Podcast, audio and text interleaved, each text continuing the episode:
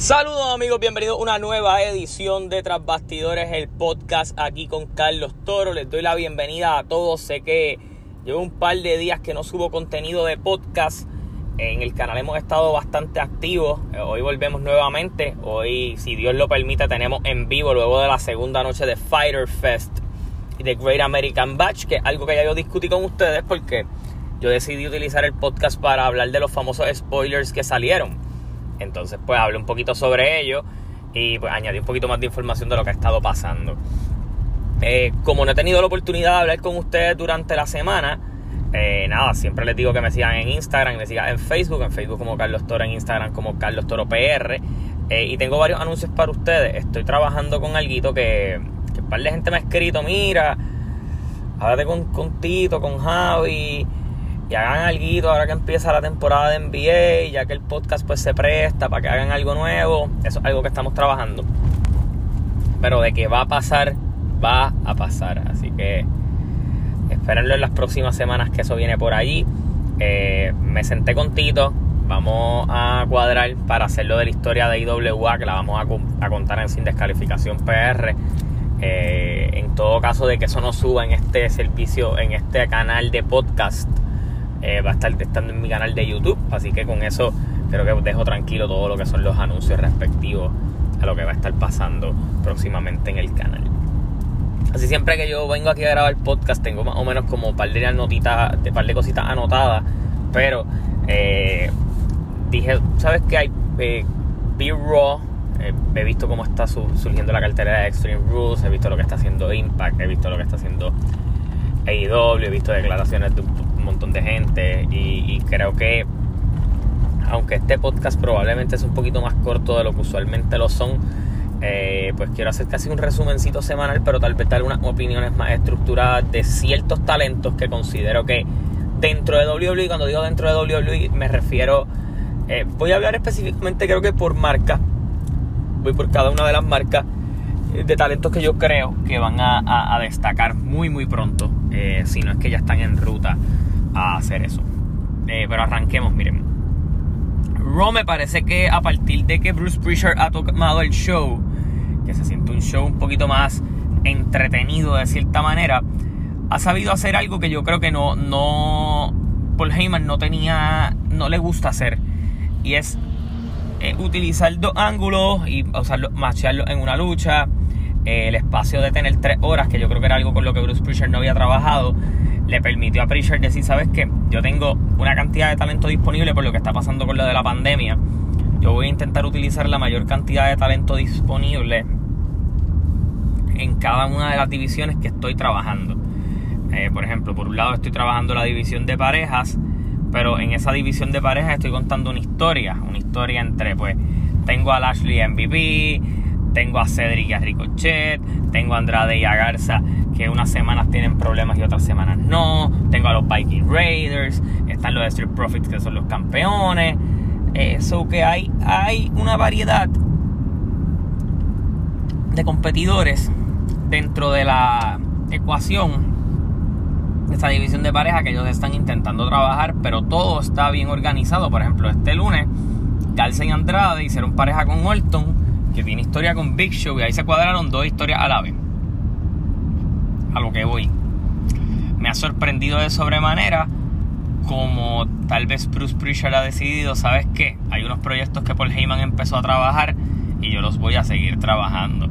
Y ok, ya, ya básicamente lo que está puesto aquí lo voy a seguir trabajando y yo le simplemente le voy a seguir añadiendo o elevándolo al, al siguiente nivel. Y con esto me refiero a que hay unos, de, por ejemplo, Seth Rollins y lo del Messiah básicamente algo que viene de Paul Heyman. Eh, Bruce Prichard en esta última semana lo ha maxificado y a la misma vez aprovecha el talento en el ring de Rollins y de Bobby Murphy, que son dos tremendos talentos y los pone a luchar. A la misma vez utiliza a los otros mid-card más top, que son Kevin Owens, Alistair Black, dentro de la ecuación para que también hagan esa figura de contrapeso a que como sabemos pues Obviamente Rollins tiene su grupito, pues tú necesitas hacer un poco de contrapeso y para eso está Owens y Alistair, al menos mientras este feudo dure, obviamente supongo que se moverán a cosas mayores cada uno de ellos una vez la la cosa se reorganice, porque vamos a ser honestos, están pasando cosas, pero todos sabemos que todo lo que está pasando se está intentando trabajar al, al, al, como a largo plazo, esperando que en algún punto el público vuelva, pero yo creo que esa idea eventualmente va a empezar a, a mermar un poco. Tal vez los debuts y ese tipo de cosas sí se van a aguantar, pero yo no creo que tal vez luchas grandes se vayan a seguir aguantando eh, por, por, querer hacerlas de, de público grande. Mi, mi, pensar, ¿verdad? Creo que poco a poco la mental, esa mentalidad va a ir cambiando porque tú necesitas seguir moviendo la empresa dando lo mejor que tienes eh, porque te vas a quedar sin gente para poder rellenar estos espacios. Por ejemplo, sí, McIntyre le ganó a Lesnar, le ganó a Big Show, después tuvo un feudito con Rollins, pero a partir de ahí, pues Lashley que lo revitalizaste para dárselo, a Ziggler que lo has traído porque tenía esa oportunidad eh, guardada. Eh, por otro lado, en, SmackDown viniste y hiciste a Morrison y Miz para estirar el reinado. Este, sacaste a Bray Wyatt de televisión un tiempo, ahora volviste a traer al al Bray Wyatt del 2015 para seguir estirando la situación de no hacer The Finn y Braun Strowman tan pronto. Son situaciones que tú no las tenías que hacer en otro momento, pero pues ahora con lo de la pandemia lo tenías que hacer. Incluso tal vez Orton y Edge no iban a tener una lucha en Backlash, tal vez iban a tener una lucha ya en SummerSlam y ese feudo hacerlo más largo plazo, tuviste que hacerlo más corto plazo. Y la lesión pues te afectó también. Y pues el hecho de que luchadores se fueran, Roman no compitiendo en fin, han pasado muchas cosas en ecuación, pero esto también ha servido un poco para que la televisión tenga que ser un poquito más entretenida y tener que construir estrellas porque no todo el mundo que está allí es tu... Eh, eh, ¿Cómo digo? Eh, son los top guys. Así que hablemos de gente que yo creo que a partir de, de, de esta última semana ha empezado a hacer proyectos interesantes y que parece que hay algún tipo de dirección para ellos. Voy a arrancar en Raw con Apollo Cruz. Yo no soy el más fan de Apollo Cruz porque considero que le falta un poco de personalidad, pero el trabajo que ellos han hecho convirtiendo a Apollo Cruz en, alguien bastante creíble ha sido bueno. Victoria sobre Andrade, eh, se ha convertido en este campeón defensor. A la larga tú, tú lo has puesto a que MVP, que también me parece que es una figura que en Raw ha sido interesante eh, este veterano que está formando un grupo para la nueva generación, pero a la misma vez una alianza en donde él mismo pues quiere darse para arriba. Ha ido buscando luchadores para su grupo. Eh, y fue lo que vimos, lo que vimos de él con, pues primero con Apollo Cruz, eh, lo logró con Lashley. Ahora, eh, por lo que pasó el lunes, pues ha empezado como que a buscar la vuelta con Cedric Alexander, de que se iba a hacer la parejita de Ricochet y todo esto. Eh, pero sí, sí me gusta lo que están haciendo, sí me gusta cómo lo están trabajando. Eh, creo que Apolo Cruz ahora con el campeonato este nuevo de Estados Unidos, pues ahora él tiene una defensa con, con MVP en, en, en Extreme Rules. A eso súmale que, que pues está en la portada del, del póster también, so que hay, como una confianza en vamos a construir a este muchacho que lo teníamos ahí hacía tiempo, un buen talento, vamos a darle el try de ver si podemos sacar algo aquí y renovar básicamente esa imagen del campeonato de Estados Unidos porque si Garza y Andrade tienen un feudo aparte y lo sacaste un poquito de esa ecuación, pero en esa ecuación del campeonato de Estados Unidos pues ahora de cierta manera, si terminas rompiendo a Cedric y Ricochet, que me parece que son otros que yo creo que ahora con Bruce Prichard vuelven a coger un poquito más de fuerza dentro del, roster, con alguna ruptura. les digo que me encantaría mejor ver a Ricochet cambiar a Rudo, aunque Cedric pueda hacerlo, pero me gustaría que alguno de ellos pudiera ser Rudo, se fuera con MVP y tuviera un poquito más de, de éxito en su carrera. Creo que Ricochet no es luchador de pareja, creo que es más individual y Cedric eh, también lo mismo. Eh, pero, pero eh, ah, trabajaste el proyecto del Ashley, entonces deja esa imagen del campeonato de Estados Unidos en MVP, Apollo Cruz, Cedric, Ricochet, y utilizar esos talentos más jóvenes que están un poquito más abajo en la, en el, en la, en la cartelera, me parece una, una buena idea para a largo y corto plazo, porque puedes desarrollar gente. Ricochet ya ha sido campeón de Estados Unidos, pero tuvo una corrida corta con el título. Eh, y obviamente, pues, los demás. Otro más que me parece que tiene una buena oportunidad ahora que está Bruce Prichard en Garza. Hemos visto destellos de lo que ellos quieren hacer con él. Ha estado en buenas posiciones, ha estado luchando en buenos feudos. Se, nota que hay interés en hacerlo de Andrade con él. Eh, esta semana hizo pareja con Orton y con, y con Andrade y se llevaron la victoria. También hay planes con Andrade. Eso me parece que ese talento joven de Ross está intentando maxificar de la manera que sea. Otras que yo creo que han sido bien beneficiadas son Bailey y Sasha, que básicamente han, han cogido el rol que estaba haciendo Charlotte de estar en las tres marcas, solo que estas tres al ser unas rudas descaradas, pues, pues intensifican un poco la situación de, de ser más odiables, pero en el ring lo compensan. Eh, vemos mucho interés en la división femenina también, eso me gusta mucho por parte de lo que están haciendo en Raw, de cierta manera, con, con lo que están haciendo. Y me gustó muchísimo que lograran eh, traer a, a Heath Slater, que es un agente libre, pero para cerrar ese capítulo con Drew McIntyre, yo creo que si había alguien de todos esos talentos que merecía tal vez tener una despedida eh, apropiada, discúlpenme, dentro de, WWE, es, Heath Slater, un hombre que lleva allí, llevaba más de 14 años dentro de la empresa, rompiéndose el lomo allí y en cualquier posición que lo ponías él lo hacía y creo que tener ese momento con Drew que, ha sido una amistad de tanto tiempo que ha sido eh, una hermandad que se formó con 3MB me parece que fue un momento muy bueno el lunes y, hizo que el Raw fuera muy bueno. Eh, Orton es otro que le ha venido muy bien esto. Eh, vamos a hablar un poquito de lo que hasta el momento en la cartelera de Extreme Rules y hacia donde creo que se va a estar, se, va a estar moviendo. Ahora el show que ha cambiado de nombre en varias ocasiones es The Over Show at String Rules. Eh, Drew McIntyre contra Dolph Ziggler, Bray Wyatt contra Braun Strowman en una lucha que sabemos que va a ser cinematográfica, una lucha que yo también creo o tengo un poco de sospecha que pudiera ser cinematográfica es la de Seth Rollins y Rey Mysterio ahora con la estipulación del ojo por ojo, que básicamente es que le saques el ojo a uno de tus oponentes, al superar garete, vamos a ver qué carajo hacen ahí. Eh, Bailey contra Nikki Cross, Sasha contra Asuka. Eh, ¿Qué más tenemos en Extreme Rules? Ah, MVP con, con Apollo Cruz y pues veremos a ver qué se confirma para la... Eh, obviamente eh, con lo subsiguiente de la cartelera. prosiguiendo con toda la información que tengo, pues sé que SummerSlam ahora al parecer va a ser hecho desde Performance Center igual. no creo, obviamente con, con toda esta alza de casos pues es bien difícil pensar que iban a hacerlo fuera de del Performance Center.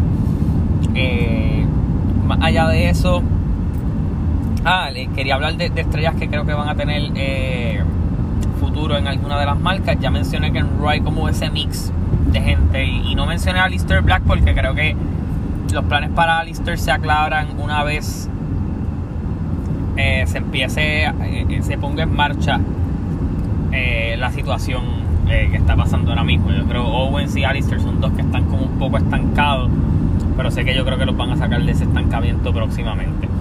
en NXT creo que lo voy a poner más, más corto que nadie. Creo que Santos Escobar es un tremendo proyecto y que lo están trabajando de maravilla.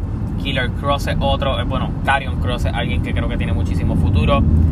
Timothy Thatcher Damian Priest. Creo que esos cuatro son cuatro talentos que pienso que, que NXT tiene mucha fe en ellos, en lo que puedan hacer, en lo que puedan sacarle como, como conjunto de talento.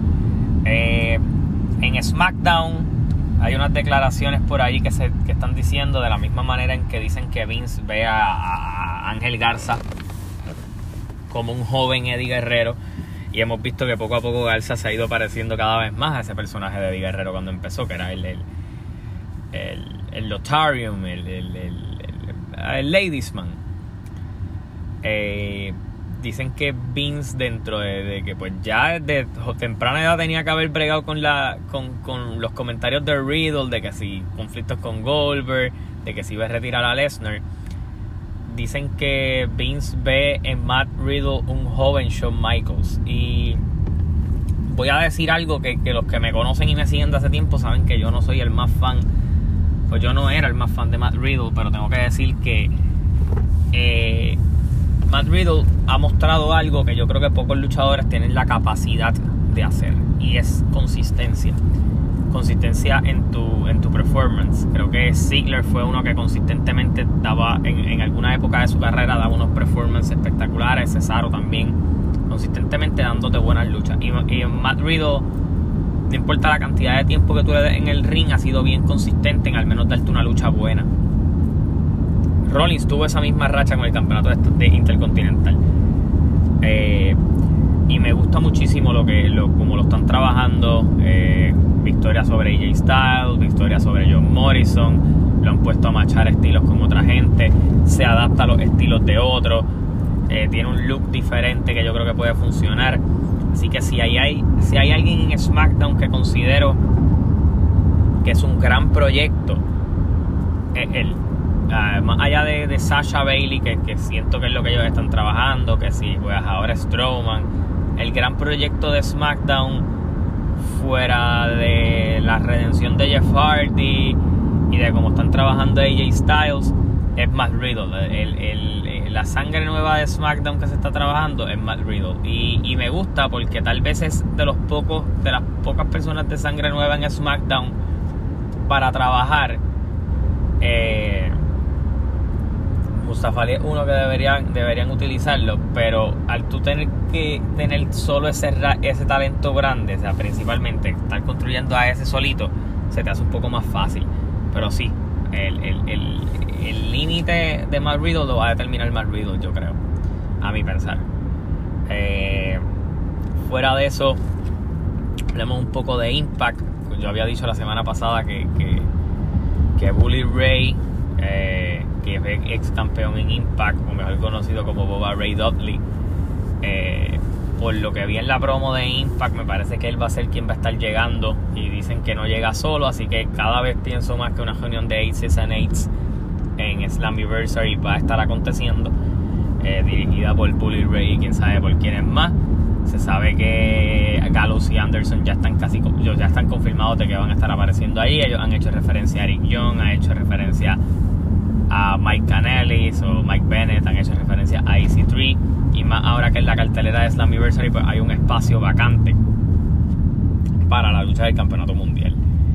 Eso eh, que me parece que va a ser interesante ver qué hacen ellos el 18 de julio que acaba la cláusula de contrato de los luchadores que fueron despedidos eh, de WWE en, eh, durante el tiempo de pandemia y pues por, por supuesto, obviamente antes de acabar este podcast, esta noche tenemos Great American Bash Noche 2, tenemos Fighter Fest Noche 2. Voy a leer un poquito la cartelera que la tengo anotada. Y ustedes saben más o menos los resultados de lo que va a estar pasando, pero pues se dice que se grabaron dos finales. Veremos a ver si hubo algún tipo de ajuste.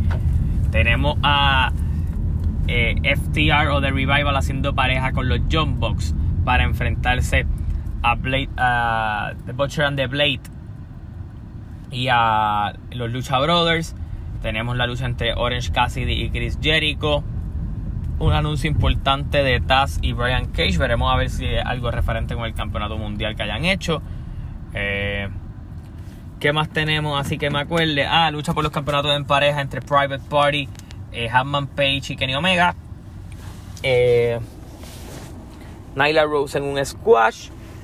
Eh, y bueno, no me acuerdo más nada de la cartelera de, Fighter Fest. Ah, y Joy Janela contra Lance Archer. Eh, en NXT, en Great American Bash, Isaiah Scott se enfrenta a, a Johnny Galgano. Eh, Adam Cole defiende el campeonato ante Kid Lee, que también defiende su campeonato norteamericano.